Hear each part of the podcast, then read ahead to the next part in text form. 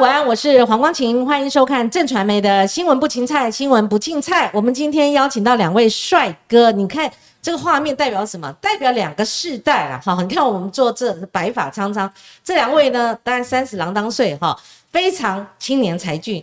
我如果要介绍他们，我介绍两次。我第一个用俗称好了，蓝绿口译哥，我通通给大家发齐了哈。赵云祥大家都很熟悉了，因为他上次来过我们节目，他现在要参选了。再讲一次，参选哪区？大安文山区市议员。大安文山区啊，那这位是蓝营的口译哥，而且是冰桶点名，是赵云祥说我要跟他同台。哎，是。黄义军，义军你好。大家好，这是我的荣幸来参加光熙姐的节目。好，我再正式介绍一下，黄义军他现在是国民党国际事务部的副主任，主任是谁啊？主任是我们也姓黄的黄介正。黄介正老师哈。好，那。这位就不用讲了，是民进党执政时期驻美代表处的政治组组长啊。上次还漏掉很多新闻没问，忘了你嘛。好，谢谢光天姐。对对对，他是在呃特殊的晚晚宴里面哦，就的口译，然后一炮而红，我们都叫他口译哥嘛哈。那现在他差点要被这个另外一个口译哥干掉了。可是他们两个是很好的朋友，很好的朋友，所以一块长大的吗？可不可以讲一下你们的历史？在这个可以说在职场生涯上是一起成长。嗯，那因为尤其是在外交领域上，很多事情是国家是大于政党，嗯，所以我们就有很多合作的空间。但是事实上，我跟他很多政治理念还是不同的，还是不同，还是没有这个机会跟他好好辩论。现在要大义灭亲了哈，沟通诚意，所以没有看他不顺眼吗？不会不会不会因为政治立场，所以影响也不会因为他这你在国民党干嘛呢之类的。我我其实怎么说？我觉得他是少数，我觉得大家可以坐下来好好聊天的。可以聊天。好，今天我有一个忌讳，说我最好不要讲台语，哎，不要讲英语哈，一个字都不要吐出来。那我想玩一个把戏，就说你们真的是口译专家，对不对？有好到什么地步哦？所以这样好了，玉君，你来介绍这位，要完整一点，虽然简短但完整。那同样的，好，绿营口一个，你也介绍你的好朋友黄玉军。好，黄玉军先开始。是这个呃，坐在我左手边这位。龚英文，我公用英文，对，用英文介绍。哎呀，用中文介绍多乏味啊，对不对？我要考验你们俩到底口译程度到什么令人称羡的地步。好，这个这个是真的是临时来的，我们都没有临时来的哈。那你们认识太久了，是介绍一下，空白的，应该完全即席可以发挥。So go ahead. Hello, audience. On my left-hand side is Vincent Chow, who's a good friend of mine. Now he's running for city councilor district of Da Wenshan. Right. Um, he previously served at our embassy in Washington D.C. Now he's back, and he wishes to continue and further his public service for the residents of Taipei. So, um, if you would please check him out and give him a chance and vote for KMT. 那有没有什么八卦可以可以？他已经藏了玄机了。他刚刚说 vote for 的对象，我听来好像不太正确哦。好，我们的怡翔来，好，介绍这位，可能大家观众是第一次见到他哈，在荧幕上。Well, Eric Huang is a great friend of mine as well. Um, he uh, previously, I think, um, spent a lot of time in Canada. Um, went to university over in the States and did his master's, I think, at John Hopkins. Um, and now uh, he's working for the KMT, and I've known him for a long time. He's a great person. He's a great foreign affairs specialist, and I wish him the best in Washington D.C. 嗯嗯，对。哎呦，该怎么说呢？真好佩服两位哦，真的 流露出那种。关系我是中文不太好。赞叹你。啊，这样好了，影响你上次来过，我们稍微介绍你一下你的背景了啊。所以玉君呢，你是什么样一个成长背景下长大？然后你的求学过程一定有。非常多的、非常长的时间是跟美国有关系，或者跟其他各国。我就是说，呃，我觉得我成长背景让我在看台湾现在一些，不管是内部的纷争，或者是说国家认同上有一些特殊的一些呃看法。那第一个是因为，呃，我出国之前，我十岁，啊，呃，十一岁移民到了加拿大。哦，也是加拿大，嗯，那我后来到美国去求学，是，就是我的高等教育啊，大学跟研究所，所以我常跟人家说，我出台湾之前，我爷爷还在世，他都告诉我是中国人，然后我到了加拿大之后，我觉得自己是台湾人，嗯，然后在加拿大住一段时间之后，我觉得我是加拿大人，嗯，然后又移民到美国之后，我觉得我是美国人，嗯，那最后。啊我还是回来寻根，我认为我是台湾人，所以我搬回台湾做公共事务。嗯，这是一个很大的一个。然后我在美国看到，我念大学的时候念的是公立学校，所以公立学校它都会保障一些这种比较穷困的地方来的学生。嗯，那我有很多非裔美国人的这个同学。嗯，那我们在念历史的时候，同样一个美国历史事件，白人同学。拉丁同学跟黑非裔同学，他们看到同样历史，全解解释全这个完全不一样，解读的完全不一样。嗯，这就让我看到台湾有一些事情也是相同的。嗯，但是大家怎么样去找一个 commonality，找一个大家可以共同生存的。嗯，所以我觉得这是我的背景，让我在现在的台湾。啊，看到一些我觉得我可以带给大家的一些想法。嗯嗯。那因为我过去都在美国念书，然后我又是念国关的，那我现在希望能够帮我们的国家啊，在国际上发声，尤其在台美事务上。是你的衬衫非常特殊，有什么深意吗？这个是英文的 “War is me”，就是我很忧郁的意思。那这是 A I T 出的衣服，他把 “War” 改成我。就是同音哦，A I T 出的，是是是，所以你想，你今天没有穿背心来啊？你现在大部分时间都穿背心吗？大部分时间确实穿背心。嗯，对对对，我我从来没有想到我一辈子会穿上这个竞选背心，是，但现在反而一天大概要穿十二十三个小时。哦，这样。因为这个大大小小的这个活动啊等等，都需要跑，从早上到晚上，所以确实跟当时在处理外交事务是完全不一样。好，我昨天还是这这两天，我看了你上那个新闻大白话，非常刺激哦。我看大家都一片那种骂骂骂骂，到你我就想还没到你时，我就想说，哎，你该怎么回答严清妙的问题？就没想到，不愧是做过外交官，回答的相当好。谢谢。你用一个他是一个很复杂的人，对不对？涵盖在里面了。对。那最近还要攻占这个 另外一个节目，这也是一个。火线大考验，对不对？对对对，因为我觉得其实，嗯，因为我我跟 Eric 其实都，我觉得都会上不同的政论节目。那政论节目就会看到有一些不同的媒体属性，就是真的会讨论的议题观点不太一样。然后其实如同刚刚 Eric 讲到，其实同一个新闻事件，但是会看到两个完全不同的诠释方式。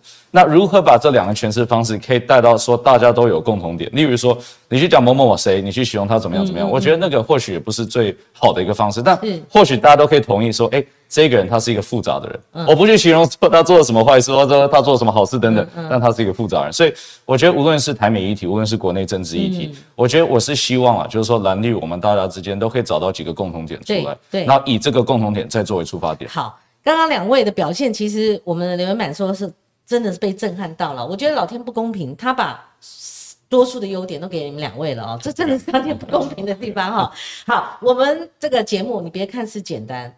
我也不会埋陷阱，而且我都会先跟大家沟通议题。但是我的这个题目都很硬，你别想说，哎，糟糕那个节目不好上，没有，没有，我们这个才非常的这个严谨哦，而且这个议题都是热议题哈。好。今天玉君可能是呃要扮演相当的角色，而且怡翔你也不轻松了哈。那我们先从最新的新闻哈开始，因为今天我一打开报纸，一看到这个新闻跳出来，就是美国公布了一个中国军力报告，结论就是说他们在二零二七年是具备在印太地区，当然是印太地区哦，对抗美军的能力。好，那可以逼迫台湾跟北京谈判。那当然，陈明通就国安局长，他在立法院一定会被到这个问，被问到这个问题哈。他的回答是：台湾不可能在武力逼迫下谈判。我不晓得国民党的国际事务部的副主任黄玉军，你怎么看待这样的问题？这这是第一个，当然就是共军的对于，就是呃，不只是台湾，实际上是区域上的威胁，这个是啊越来越明显的。嗯哼，那。我相信在啊国际关系上，因为这个威胁越来越明显，大家就必须要去面对这个议题。那大家就会讨论说，我们什么样的方式是最能够去降低这样子的啊武力的风险呢啊？那我觉得陈明通表达只是一项。那事实上，国民党过去从来没有反对过，不管是啊现代化的军备，或者是跟美方的这个在军事上的合作，嗯啊。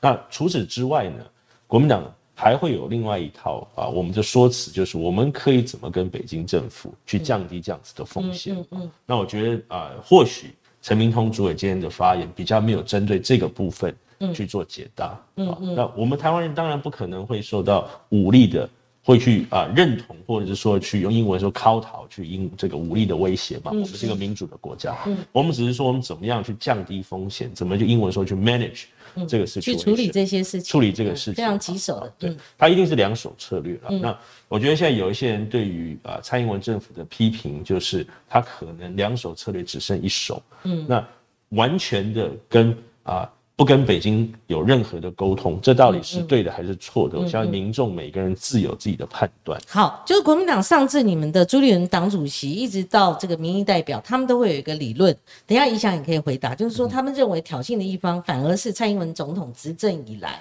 你同意这样的一个论调吗？那美北北京就是共解放军的军机不断的绕，而且架次升高了哦，但不是一种挑衅吗？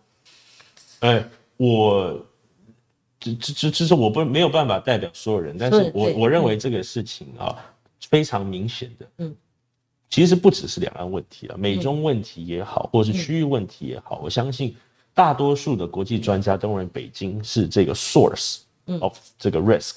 就是北京的它的一些，它等于是在某种程度上是在改变现状嘛。嗯，你不管说你对于现状满不满意，嗯，因为它是一个大国崛起的一个过程，嗯，他希望它能够有更多的影响力，嗯，尤其这几年他们把武统，嗯，这个选项在内部、虽然不一定是官方，但是在内部越来越高。是，好，那我觉得这个东西对于啊、呃很多对蔡英文的批评，应该是说你有没有必要去做一些啊、就是不必要的挑衅。就比方说，我举一个很小的例子，但我、我也不想批评任何人，是就是说。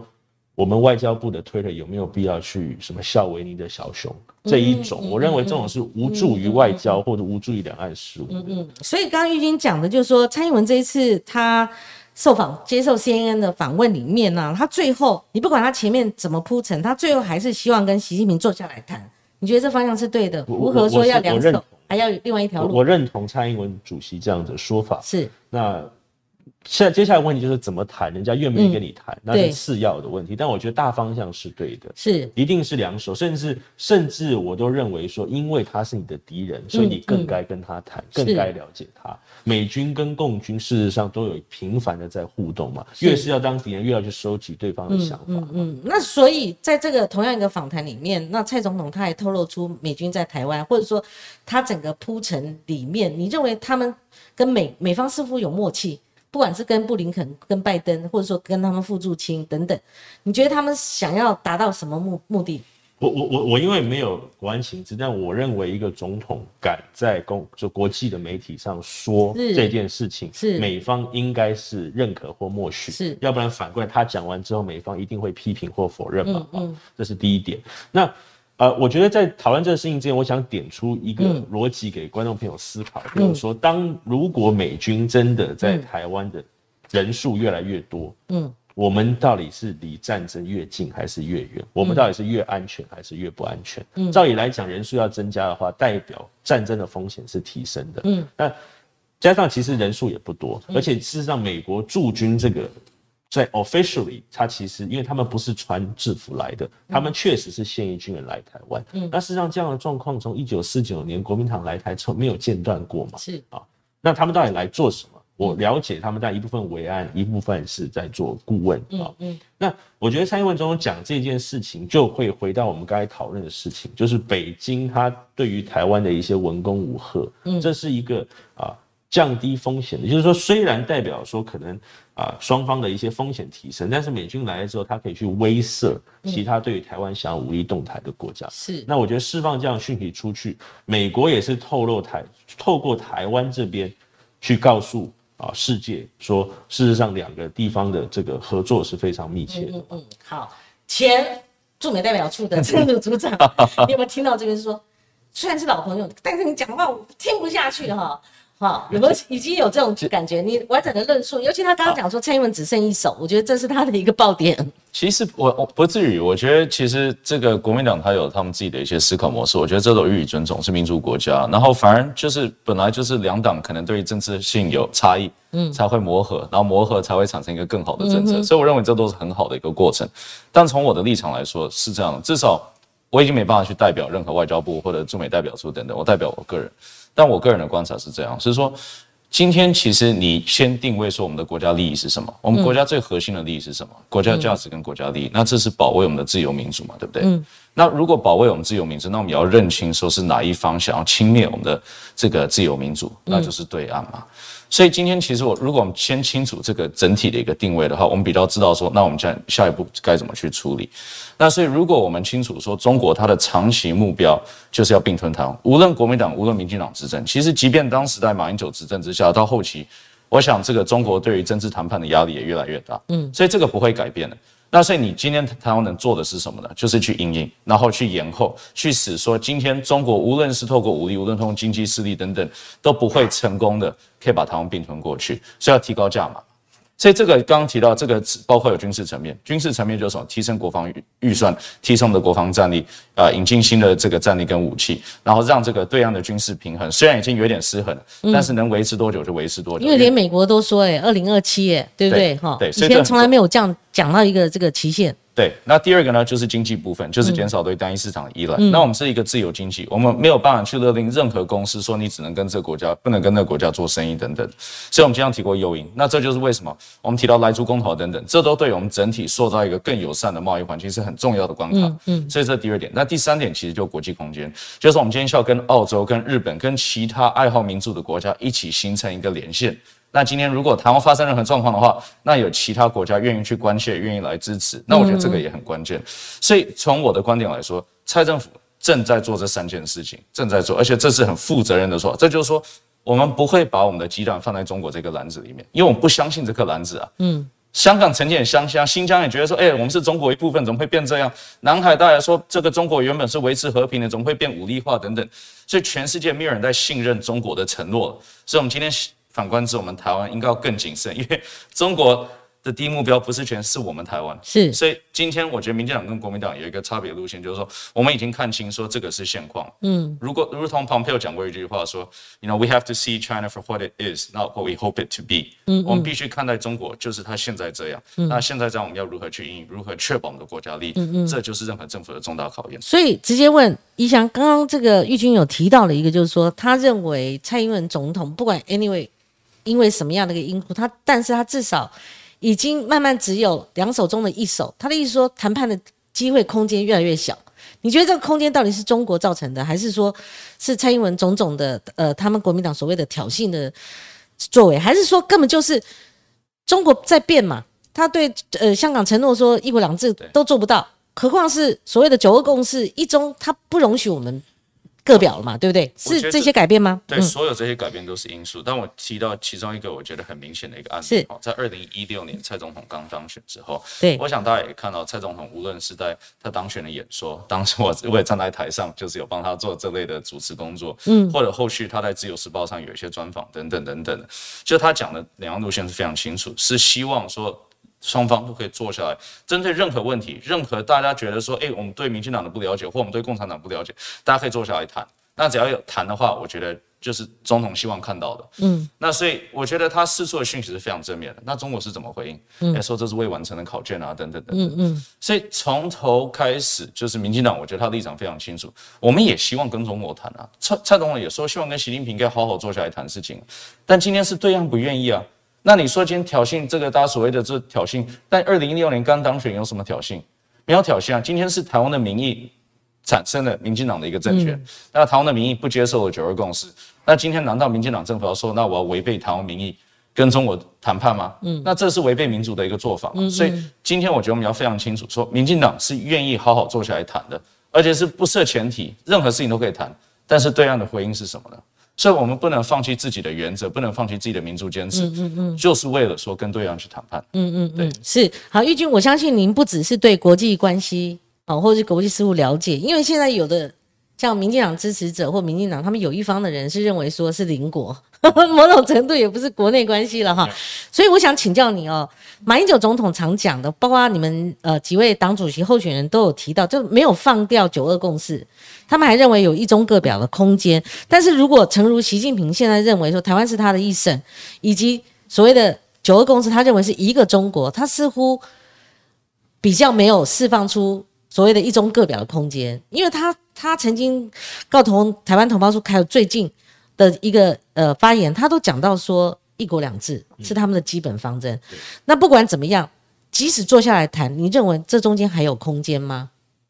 就是说，呃，九个共识对于啊、国民党很多人来说，它是创造一个模糊。嗯，创造了模糊空间，那对，呃，就是国民党内，我相信不同的世代在对一个中国的看法上也有所不同。嗯，哦，有人是坚定信仰，有人是把它当成通关密语。嗯哦，那坚定信仰我们就不谈。那光晴姐问的应该是比较在啊、这个通通关玉米的部分，是不是中国连这个通关玉密语都不对愿意接受？连这个创造性模糊都要把它撕开，变成清晰，没错出现清晰了。所以这就是啊、事实上嗯啊、党内也越来越多人啊，对于反共的路线是越来越坚定啊，就是嗯有点回归到国民党早期的反共的路线。但是因为政治都是不断的在往前进的嗯啊，那你说啊、国民党执政时期去跟中国破冰，其实也是走在世界甚至美国之后了。所以嗯那现在是不是又要走回一个比较反共的？那确实是反映北京他们的一些政策。嗯那第一个要表达的是，国民党是坚决反对一国两制的。对对，国民党啊、呃不敢每一个人，但至少党中央或者说大多数人对一国两制是没办法接受的。是那我们接受，我们坚持的是民主的信仰，我们坚持就是中华民国的主权嘛。哦那为什么国民党很多人还会认为说啊、还是有空间能够谈判呢？嗯，就是虽然。呃，习近平他并不是一个这个呃民选的，但是他事实上也有一些内部压力，嗯啊、所以我们认为说在内部创造一些不给他的借口，嗯，去对台湾做一些不理性的事情，这是第一个。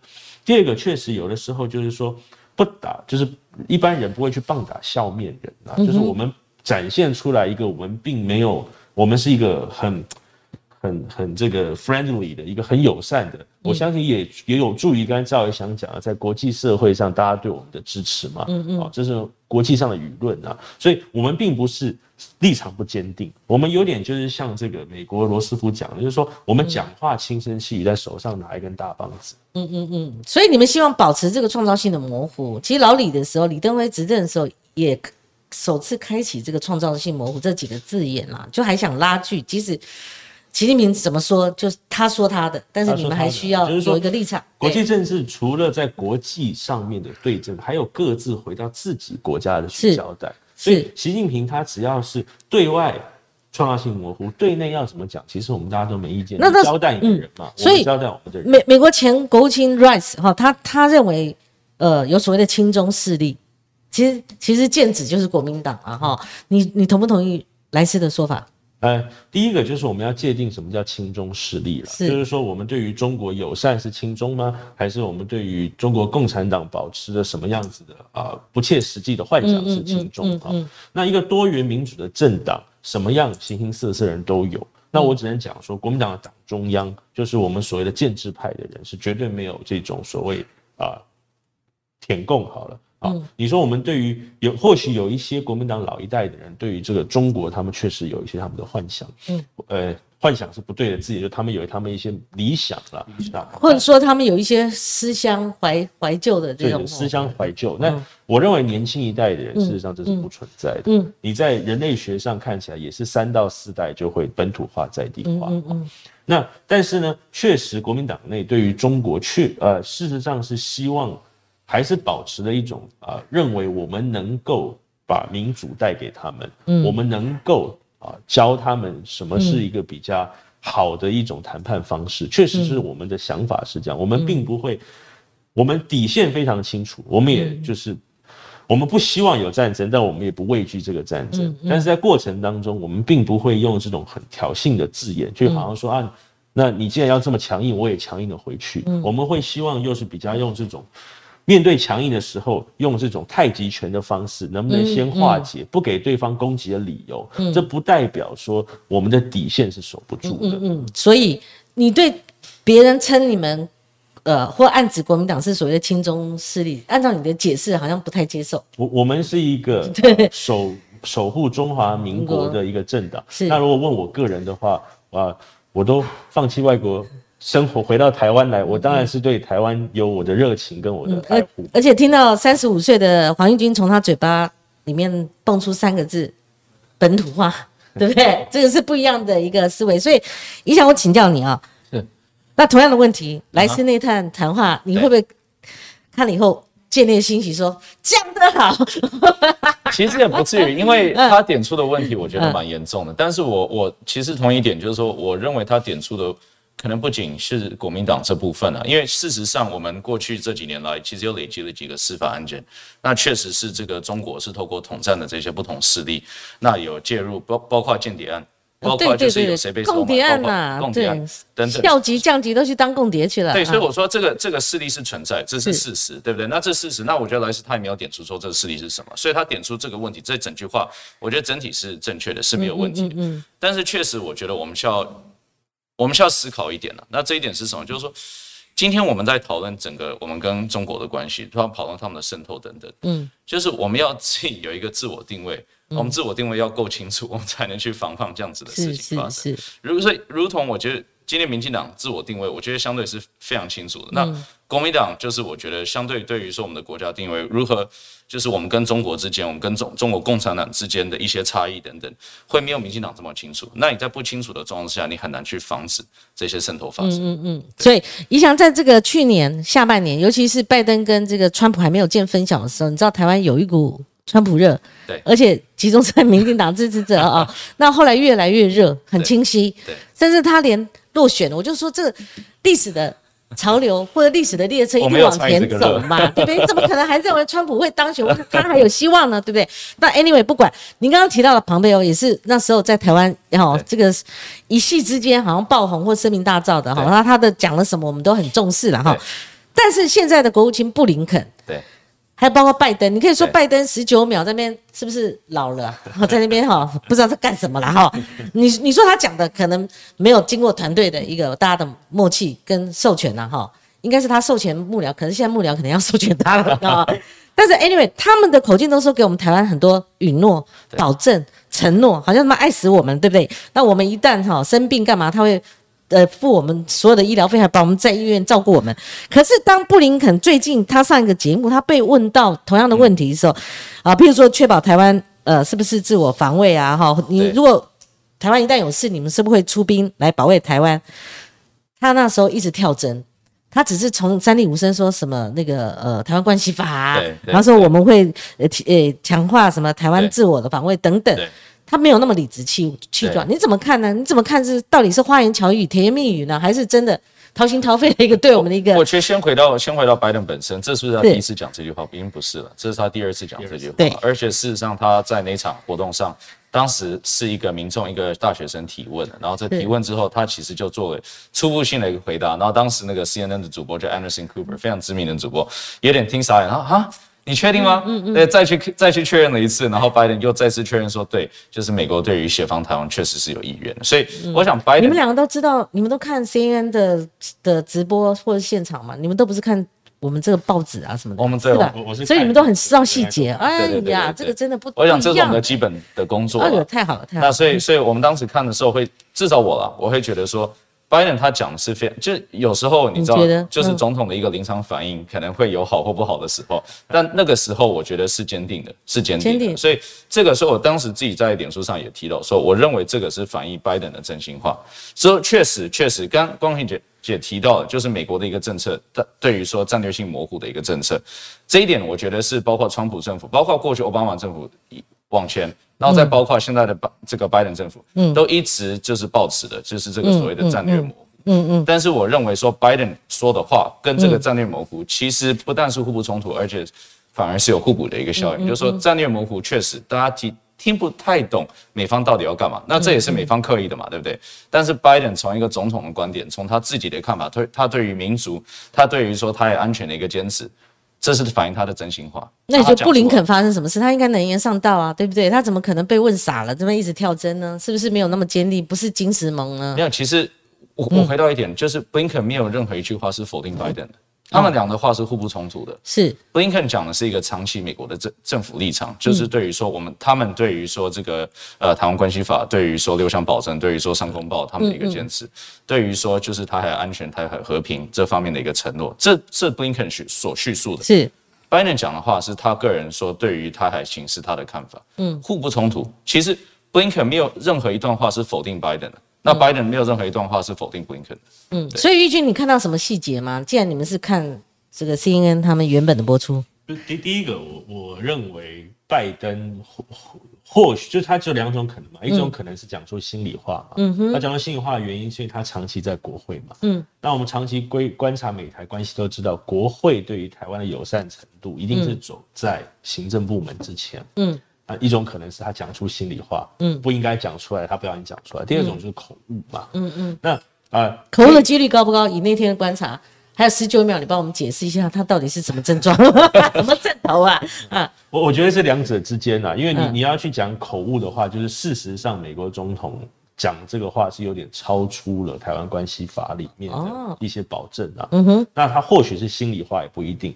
那回到我们刚才讲，就是说，因为这是个动态的嘛，嗯，这是一个我我假设就是说，他是说啊，如果台湾需要出兵防卫台湾，那事实上如果台湾片面宣布。台湾发力台独的话，美国是一定不会出兵的嘛。嗯嗯。那如果是台湾还是维持现状，然后呢，北京是北京那边哦，嗯，第一集，第一集，对，而且呃可以说是没有正当性的，对，哦，去舞动台湾。那我我的判断是我认为美国会出兵嘛。嗯。所以这本来就是一个动态的，是是是。什么样的一个 context 里面？嗯，是是。所以我认为，如果说拜登讲的是心里话的话，他或许就是认为台湾不会发台独嘛。嗯嗯。你会维持现状，所以我会出兵。或许布林肯就是说，他可能像玉军需要花一段时间阐述，可是在现场即问即答的时候，他可能对于复杂化的东西没有办法三言两语讲清楚。或者他并并他就是他认为这个模糊存在还是比较美丽，他并没有想要把这么快打破。是是。这个问题就是他。有一些问题，就好像说情人之间，我要跟你讲的很坚定，对，爱就是爱，不爱就是不爱。对，有的时候国际国际里面，他需要有一点空间模糊，在当下再去判断的时候，他才去做决定。他希望创造那个模糊存在。九二共识本来也是同样的，但习近平把它打坏了，嗯嗯，是一样的。所以布林肯不想回答，我觉得是很正常。是，那布林肯最近，我我看的是蛮惊讶，因为以前民进党要走上街头发动入联，对不对？那那时候。呃，一定是政治的一个攻防最高峰、最敏感的一个时刻哈。那可是布林出自布林肯的口中，所以我先问玉军，你认为说布林肯他挺台湾加入联合国，这在玩什么把戏？这没有玩什么把戏啊，就是我我们认为美国一向以来都支持台湾参加国际组织啊，国际组织嘛，就是对于台湾的这个呃民民生。嗯，或者是经济有需，就是呃，或卫生有好的这国际组织，这是美方一向的立场嘛。嗯哼，只是过去没有这么大声疾呼的支持台湾，私底下的动作一直都是有的嘛。对，那我觉得中国他们要去思考？他一直讲这违反一中原则，那难道马英九时代我们参加这么多国际组织，那时候也违反一中原则？可是，呃，加入联合国意义，从头讲那时候就是汉国汉贼不两立了，哦，就是。呃，我们后来退出了嘛，好，所以这个是一个感觉上，因为中国也享有否决权，感觉上不太可能。我们不是参加联合国会员国，是周间的一些周间的。OK OK，所以我刚刚看标题，我一直误以为最好。所以我觉得这标题，呃，当时我也看这标题，其他对我我以为是加入联合国了。没有，其实布林肯当时提的也是说，而且也不是加入，是参与，所以参与这个周边组织的一些运作。那为什么我们会特别强调这一点呢？因为其实上，我们在外交上本来就是一步一步来的，不可能是一次到位。一次到位的话，有时候变动性太大了，其实任何国家都负担不起相关的一个风险或代价。所以，确实是一步一步来。那一步一步来的部分，就是说，今天民进党政府过去几年来推动的，也是说，我们可以以观察员或其他的方式来有效的参与做这些组织的运作，来确保说台湾人民不会缺席这这些组织。那我觉得这是美方很支持的一个方向。好，那下面就是玉军哈，那当然影响也是你的重头戏了哈，因为双方都有这。针对这个驻美代表处这边有进一步的努力了哈，我们知道玉军马上有一个重责大任啦，一般媒体报道是十二月了哈，可能你先起也要部署，就是说国民党因为怎么讲，朱立伦他本身就强调亲美不反中，对不对？好，那某种程度你一上任，你就有一个肩负使命，就是你们国民党要筹设驻美代表处，你可不可以跟我们讲一下整套的这个规划以及要达到什么目标目的？第一个当然就是啊，因为啊，美台关系是对于啊台湾来说是越来越重要，嗯。啊，当然过去从来没有不重要过，但是越来越重要。那当然是我们也看到了这台海之间的一些危险，嗯，所以啊，我们过去当然有啊大概八年到十年的时间，我们党没有一个常驻性的一个单位在美国。嗯。好，那呃，我们认为呢，这是一个我们现在必须要加强的部分。我们也不会言说我们可以做得更好啊，所以当初就是这样子的一个构想啊，从过去就有。所以事实上，如果说是要很精准的说，在我跟主席做简报的时候，是回复驻美办事处，并不是去设立驻美办事处。回复那过去的历史呢？过去历史就是在因为向来以前都是国民党执政嘛，对不对？国民党没有专属的专设，两千年到零两千零八年的时候，哦我们也是在野党，是。啊，所以那个时候呢，从两千零四年筹备有一个国青的一个驻美办事处啊。那个时候就是由袁建生大使跟张大同大使嗯。担任我们的代表跟副代表哦。那后来因为当然两千零八年马总统当选之后，他们两个就到了双向园，所以我们的办事处就党的办事处就没有在营运。嗯嗯嗯那第一个就是说，因为我们很多美国的朋友都希望我们有一个常驻的一个人，或者是啊一些这个国民党在那边可以解释政策的人，可以跟他们啊深刻的交流。那再加上说，现在疫情的关系，像过去，因为我们会，像我过去一个月、两个月，嗯，常常就会去往美国跑，嗯。那因为刚好疫情没有办法往美国跑，嗯，所以又变成加深了我们想要做这件事情，哈，嗯。那主席他一直以来都知道，就是朱立伦一直以来都知道说，嗯。美国对台湾的重要性是什么，所以他希望去做这件事情，然后呢是希望我们未来跟美国能够更紧密的了解，哦，在政策上互相的去交流，甚至在两岸关系上，我们要跟美方去做沟通，然后也了解美方的一些想法。是。好，因为国民党失去政权嘛，哈，两呃，从你想说两千年一次嘛，哈，到了蔡英文执政以后又一次哈，所以你们对于这个呃主权之下，就是我们如果讲到名称，它一定会有牵动主权的敏感性嘛，哈，那你们设国民党的驻美代表处可能不会涉及，但是你怎么看待现在的执政党，他们跟美方似乎进一步要推动？我们现在驻美代表处的证明，讲的不是国民党，就是我们自己国家的驻美的代表处，是因为以前我们在世界各地，就算是我们有邦交，呃，除了邦交我们有邦交国的国家之外，其他都是我说那个名字都怪里怪气的，都要回避嘛。但现在如果我们可以不要那么回避的话，那那是对你们来看待是好事，还是哦觉得这里面有有这个名堂？在这个在外交上看这个事情是一个层次，是国内政治是一个层次。是因为在外交上，他是把你首都的名字改成地名。嗯，在美国人看，他并不认为这是国名，你就说即使他改成台湾，它是地名嘛，他湾地名他就是因为要回避你的国名，所以用是地名。本来是用你的首都嘛，嗯嗯，那在国内政治是认为台湾，有些人认为台湾就是国名嘛，是但是国内政治跟国际政治是切开。那你说在美方的想法里面，这是不是给你升级？我认为是。所以从这个角度切触的话，我个人是支持的。你觉得是进步的？我认为就在美在美方的脑袋里，他认为这是个外交的升级。是是，他帮我虽们升级然是从了，对，这个首都的名字变成地区的名字，我认为是升级嘛。是那你接下来就要问说，那它这有没有副作用？有没有副作用？有没有什么事情会导致我们？那事实上，你你你知道台北经济文化办事处，北京也不会不打压你嘛。是是是，事实上就是这样子嘛。好，所以现在就是筹码怎么用。我一直说，对于国民党现在立场来说，我们跟美方增加台湾的筹码，垫高我们在这个平台上面可以谈判的空间，是会加深我们可以跟北京谈判的空间，我们更可以用两手策略嘛。嗯所以理论上我觉得是行得通的，但还是要问代价到底要付出什么。是好，我就说国民党啊，你看你们党内还是有这种青年才俊、头脑清晰又论述，而且论述有理的，对不对？它会分层次，对不对？这个真的讲的真的非常好的，还是有人才的嘛，是吧？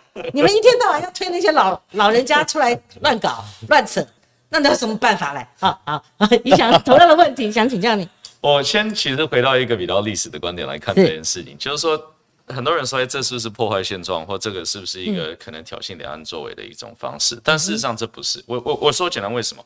因为其实从这个二零大概呃二零一七到二零一八一九的这个这段时间，其实我们本来是在在这个之前有七个代表处哈，七个代表处，这个你最清楚了，对，是都是由中华民国或者台湾为名的。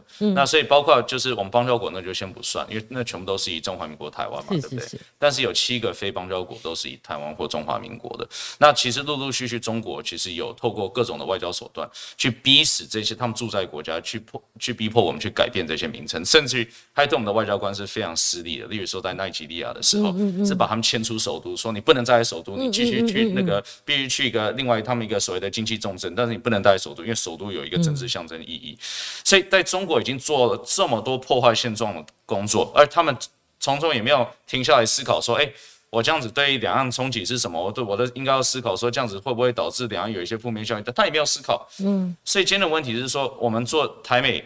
这个呃驻美国这个台湾代表处这样子的一个名称，是不是这个一个条件作？我认为不是，其实反而是一个恢复现状的一个作为。因为确实在中国打压之前，确实就是有以台湾或以中华民国为名的代表处。嗯，所以我其实回到一点，就是另外一点历史，就是说过去我们呃对于台湾的名称，因为这个一党专政的一个状况之下比较模糊。包括不要说外国人好了，我们自己国内都没有办法以台湾形容台湾，嗯，这是事实，嗯，所以包括我们过去其实当时我相信在申请这些名称的时候，在跟驻在国在讨论说我们未来这代表处要叫什么名称，因为包括我们之前是这个所谓的这个北美事务协调委员会嘛，对不对？CCNA 其实已经改过一次了，嗯，所以在这个更改当中，其实我也不认为说当时我们自己有说我们希望改成台湾，因为台湾这两个字在国内也是一个高度争议性的两个字，很遗憾，但这是事实。那所以今天反而我们现在二零二一年呢，我们其实对于台湾其实越来越清楚，包括我想国民党、民进党，大家都会出来说我们爱台湾，对不对？爱这块土地，对于台湾这两个字是有高度共识的。那在这个高度共识之下，我想政府去推动我们的外管可以改成台湾，这我觉得是很理所当然，也很负责任的做法。同时，也是呼应我们台湾是一个民主社会，这是我们台湾多数民众支持的一个方向。嗯，好，所以台湾跟立陶宛这个模式也是用台湾哦，要社畜。那我想。这也不必多谈了哦，因为美国是我们主要谈谈了之后，大概立陶宛对我们最近了，很热情了哈，都从各个表现都可以看到。那下面一谈到台美关系，一定不会偏废最近的一个 hard issue 哈。今天那个次长外交部的常次，我看他倒倒霉了哈，因为昨天外交部深夜发声明稿啊，因为我们的常次在国会殿堂里面说反来就。不代表就会影响台美发展啊，这很国民党的口吻啊，因为国民党一定会反驳说，你们不能把反来猪等于反美猪，然后等于反美，好等等。所以，呃呃，玉娟，你你你认同这样一个论述，还是说你帮我们从头论述起来？国民党因为四大公投里面反来猪，那某种程度等于说，我我个人的看法说。不赏脸嘛，打脸嘛，等于说某种程度对于我们未来台美的双边贸易以及 CPTPP，它都会有相当的影响。对了，这个又是层次的不同。层次又好。你你反来猪是不是反美？我我认为不是。是。但是你如果说来猪啊，我们未来就是不进口啊，从美国来的含有莱克多巴胺的猪肉，会不会影响台美之间的经贸谈判？会不会？我认为。某种程度上是会，你认为会？哦，这是这样的。第一个很有趣的事情就是说，我我我我这个照片一下找不到，但是啊，你慢慢找。我有一张照片是这个民进党在反国民党。来猪跟美猪，当然，民进党当年是在做这个事情，所以第一个为什么把这个来破口呢？原因是因为真的反映民意嘛。嗯，那七成民意，如果国民党这么厉害，都可以去挑拨，那我们就执政的，那就是说民意是真的嘛？你民意再怎么做都是六成到七成中间，所以民意是真的。嗯，台湾民众就是不想要吃来猪。那我我我我先讲一段，就是说我不是医学的这个专家，嗯，我也没有这个背景，但我在美国。我当留学生的时候吃了很多莱猪了，那我现在身体你确定是美猪还是莱猪？是莱猪，因为因为美美国的美猪通常比较在降，它现在是二十二趴，它在逐步下降。那我们会吃莱猪的原因是，你确定是莱猪的？穷，所以我们只能就是那真的是留学生，留学生我们都来过。那这个是这是我个人的经验，我也不鼓励大家跟我做一样的事情哈。我只是说反莱猪是一个健康议题，嗯，哦，并不是说反美国，嗯，哦。美国也很多人反来猪，是不是？要不然它怎么会逐步下降？就他们国内也有现在在抗议嘛。好，那我们来分析美国国内政治。这个议题，我认为真正在游说政府的，嗯，哦，猪农是一小部分，我认为药商是最大部分的。我认为去卖那个所谓的莱克多巴胺的那个药商的力量，才是真正去游说美国政府最大的一股力量。哦，药商是美是美国的药商。美，国的药商，美因国的药商。长期使用，我们讲的说莱莱克多巴胺，还有别的更毒的哈，别的更东西，就是说他们是美国最大的游说团体嘛，这是第一个。第二个就是说，我认为美国的贸易总署，他一定认为台湾政府，所以他在看台湾政府，他管你是民进党执政还是国民党执政还是无党籍执政，你的政府出来谈判的时候要开放。那、你不开放的时候，就会影响台美经贸的谈判嘛，嗯嗯那是那个部分。但是今天会不会因为美国的换党执政、换人执政去影响到这个事情也会啊，搞不好下一个总统，下一个说没关系嘛，反正嗯我们新的事情新的谈。但是所以我说，确实可能会影响到是这个部分，你觉得会影响谈判？你把它切割出来，其实影响谈判呢、对，影响谈判，把而且它切割出来。你还要去看哦是哪个政党执政嘛。是那确实是美国贸易总署，它是嗯一个美国长期的一个总统的幕僚单位，它嗯会有建议权嘛，会认为说，哎。那台湾答应我们这个中华民国答应我们这个，这个不过关的话，我们就不接下来谈判。这个是目前我接收到的讯息。嗯啊，那所以我们常这个很重要的讯息哦。我们常常在批评民进党的一件事情，就是那你为什么不把话讲清楚？嗯，你为什么不知道像我这样层次的切开给大家嗯听？那民众就会去想嘛，我做这个事情可能会想这个事情，那我到底是认为台美签 T 法对我们比较重要，嗯还是我去支持来猪进口比较重要？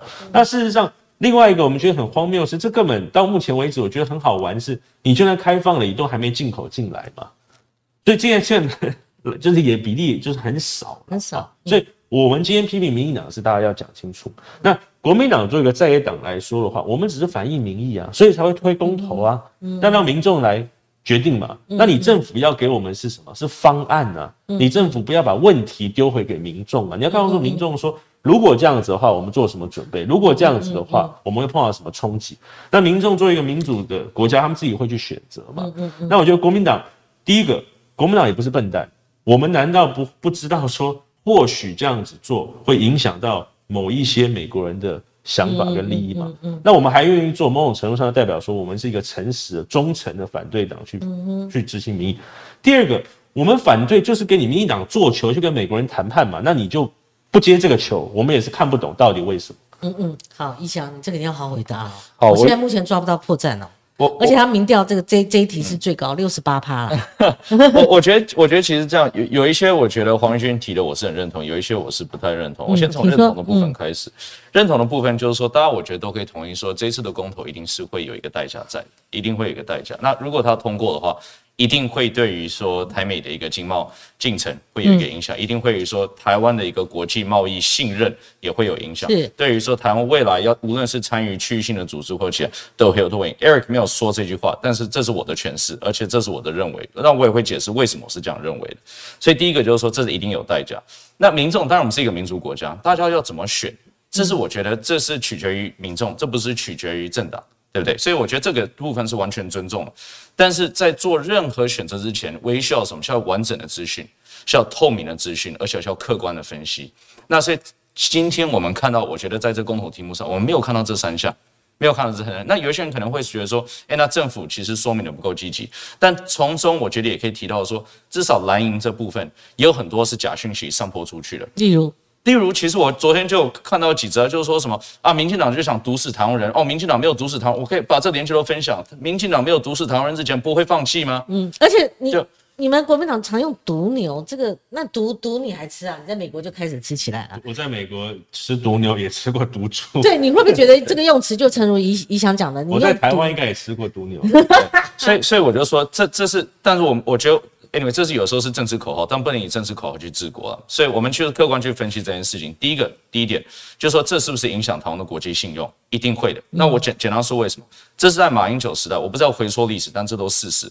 就是两千零九年跟二零一五年，当时曾经两度承诺说要开放这个所谓的纽内账，所以二零一九年的时候跟美方签订了一个协议书。二零一五年后来被立法院推翻嘛，那二零一五年又再重新推一次，然后那时候是丁守中委员把他出来率领去把这个推翻掉。所以台湾政府，我们中华民国政府已经做出两次贸易承诺，上是挂零了。所以挂零。那所以今天其实我觉得任何国家看到这两个挂零，应该都会很紧张，因为贸易本来跟做生意一样嘛，就是看彼此的一个信信用跟信任。那所以今天如果我们三度挂零的话，我不知道我们政府怎么承担起这个政治代价或者这个国际上的一个冲击哈。所以这是第一点。那第二点是说，很多蓝营的人说这个不会影响 CPTPP，两个是完全切开的，这怎么可能切开？都是贸易议题。我所谓都是贸易议题是这样，任何参与这个区域性的贸易组织都一定会有贸易争端的。所以，包括我们曾经加入 WTO 的时候，有米酒，有很多其实种种的农产品都是受到很大的冲击。那如何这政府如何去处理这些冲击，如何克服这些冲击，就成为一个名义上的挑战嘛，对不对？那如果我们台湾连一个这个长期的这个猪肉议题都没办法去解决的话，那未来怎么去处理种种不同的这贸易争端呢？所以我相信，就是不虽然美国不带 CPTP，但日本今天也在看说，哎，我们还有一个贸易争端在内，就是所谓的。福岛的这个周周边的，对他看到美国会想想我们的福岛食品，嗯，那那其实现在大部分国家都开放了嘛，因为因为因为确实是零检出嘛，对，符合日本的规范，符合世界规范，符合美国、欧盟等等的规范，那我们台湾还是没有开放嘛，所以但这也是一个高度争议性的问题，那我们台湾有没有政治智慧处理这个？所以各国都会去看台湾的贸易信用，那贸易信用再决定说我要多积极推动你参与 CPTPP 或其他的贸易组织，嗯，所以这是第二点，第三点我觉得最重要就是这。来猪安不安全？当然安全啊！如果你相信数据，如果你相信国际专家，如果你相信世界卫生组织跟世界贸易组织所定的规范，如果你相信我们自己国内的这些专家学者的话，你看数据就好了。嗯，来猪是安全，但是来猪安全不代表我们一定要吃。那来猪安全不代表我意思是什么？今天其实我们开放了一点，就像黄玉军刚才提到的，有任何进口商进口吗？没有啊，因为大家知道说，哎，我进口这个可能会被骂，嗯，所以这是一个市消费者市场，是一个自由市场。今天消费者不想吃，嗯，进口商不会进口，那他美国的这农场就不会出口，这很简单的一个产业链。所以简单说，我回包装回回到一点，就是说这个根本是一个不存在的问题。但是英文有一句话就是说，this is 这个什么 a a problem a a solution in search of a problem。我们现在好像是一个针对一个不存在的一个问题去处理，好像国内闹成一团，然后国际上影响我们的信用等等等等，这是没有必要的。所以我认为这件议题就回归科学，回归回归就是大家的一个理性讨论，不要再政治化，不要再。对，你想之前哈，当民进党在野的时候，他反来猪，呃，反来牛，其实也包括反来猪，而且反来猪是比反来牛更甚，只是后来马英九在压力下，他先通过来牛了嘛，哈，所以。民进党内像梁文杰，他公开就陈述过，说是不是要为立场的转变，你至少要有一个谦卑的态度，就是某种程度你要致歉。的确嘛，好，这一点你看嘛，因为刚刚对我们的玉军有拿出来一个照片，那这种太多了嘛，随便一举就可以看出民进党的态度的转变。对，我觉得我可以这样说，曾经就是在资讯不完整的一个环境之下，我觉得民进党做出一些不太正确的决定。那我承认这是不太正确决定，我也没有必要为民进党掩护。嗯嗯嗯，但是。但是同时，我就要思考说，为什么国民党曾经在一个资讯很完整的状况之下，嗯嗯，那反而曾经还做出正确决定的状况之下，反而现在变成这样子？是，其实两党都有这个瑕疵。譬如说，那我们如果不管不讲牛跟猪或是比例哈，我们就讲莱克多巴胺那时候谁弄进来就来牛，就是马英九那时候他讲的议题，他也要进。他要进来那个来租哎，只是某种情况状况不一样。那所以你的正当性一立足点也没有那么理直气壮。我刚才破口就是也是一个选择，就是我们到底要选择经济贸易，还是要选择所谓的吃不吃来猪？是那马英九跟蔡英文的差别，我认为很大，就是什么叫民主国家？它是有讨论的过程，嗯甚至有妥协的过程。所以你从马英九一开始，他决定哎好，我把它成一个国安议题开放。但是当民生的这个治安议题进来的时候，他就妥协啦。啊，美猪就先挡，来猪就先挡着，美牛进来。然后呢，三三十三十个月以下小，对不对？对，它是有妥协的一个层次嘛。那你就是你是看事情，它一定不是一个黑与白，它有灰嘛。所以当马英九，他一定是从一个国安的一个角度，哦，美国人跟我提这个议题，好，我们现在要做。但是碰到十案议题的时候，他就做了好的妥协。我觉得国民党现在在骂民进党的，一直都是这件事情。很多人把我们国民党抹抹成说你就是反来来猪，这层次上也不一定是这样子，是民进党的手法粗糙嘛？嗯，我其实我认为这个讲的有点，对不起，我就讲这讲的有点空了。就是说实际操作面其实是蛮实在的。第一个，第二个是蛮复杂的。第二个，所以今天我其实不能讲说，哎呀，你你今天这，我可以承认上有一些部分，例如说沟通的部分，对，确实沟通要持续加强。这也是为什么蔡总统现在已经发动这个全国性，我们到办座谈会，包括我自己星期六也会跟这个陈其中主委。来来来主持一个一个座谈会来讨论，就是说来主，所以确实我觉得这沟通过程要持续进行，而且要加加强，让民众了解第一个这个的安全性，第二个这个对于我们台湾整体的一个对外贸易的一个战略的重要性，但第三也是说我们让专业的事情回归专业，包括疫情也是嘛。我们让专业的事情回归专业，口政治口水先搁置到旁边去。而且国民党如果举欧盟为例，如果我的讯息没错的话，他们已经定出标准了，他们未必说完全禁绝来租。好，所以他们举国民党如果再继续举欧盟，可能下没多久的时间，可能也会嗯遇到冲突。国民党。先回到一点，就是说国民党的批评，如果只是说欠缺一个道歉的话，那如果国民党可以承诺这个可以解决问题，然后公投就撤案了，然后我们可以继续保持我们中华民国国家的一个信用的话，那我觉得大家或许还可以讨论。但是今天其实这是我们一个政治。自己坊间的一个讨论，这不是一个大家民众所关心的议题。我我让国民党讲的那个，是因为民进党说国民党反来猪就是反美。他举个例子，只是要回应这件事情。是国民党如果完全反莱克多巴胺的话，我们就不会进来牛了。是是，所以你想，我觉得刚刚玉军有一个蛮说服人的，因为我之前也也论辩的时候，我也提到说啊，你国民党不正当，当初莱莱克多巴胺来牛就你放进来。可是他如果谈到层次上的差别，他们后来在压力下有做。让步又做妥协，可是民进党是完全放，而且他没有设什么牛啊，三十个月以下之类，不是有条件性的。不是，所以这就是回到问题。除非你换到东西回来。我不，我就是说，这就回到一个问题的本质嘛，就是说，当时国民党其实他做出一个承诺是包括牛，对不对？嗯。但是其实他另外一个承诺也是包括牛内脏会进口，当时其实那是针对这个所谓 BSE 的症状，不是针对来来牛的状况。但是我讨论的是说。这个其实全部都是包在一个贸易的框架里面，是一个贸易的信用。你国民党当时做了一堆承诺，后来没有做到的。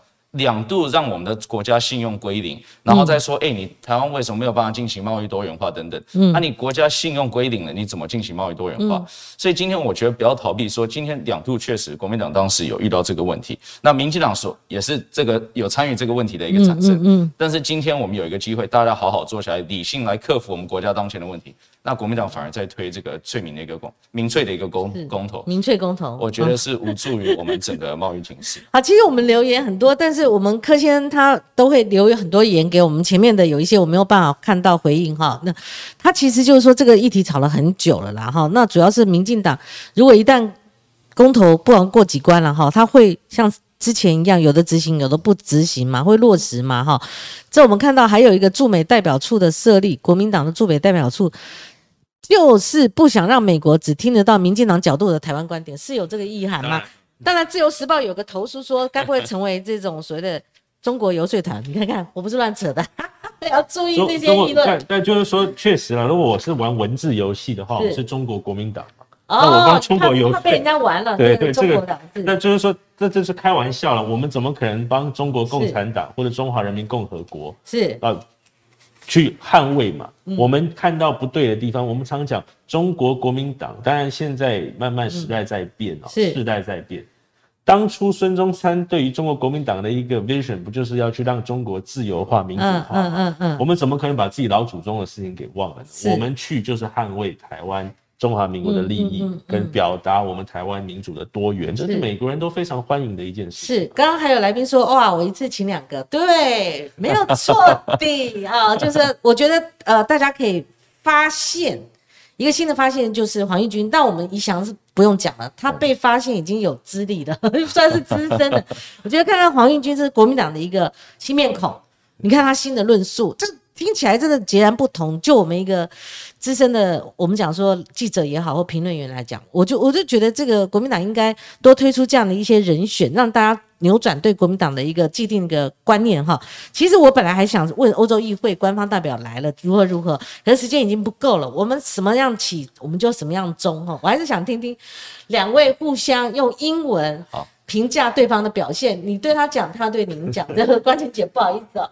就是嗯。I'll put it this way. I think we may not agree on everything, but at least we can air our disagreements respectfully. And I think in the end, that's the most important. I mean, as we talk about politics, we're bound to have disagreements, mm. but it's important that we can approach these disagreements in a rational, pragmatic and respectful way.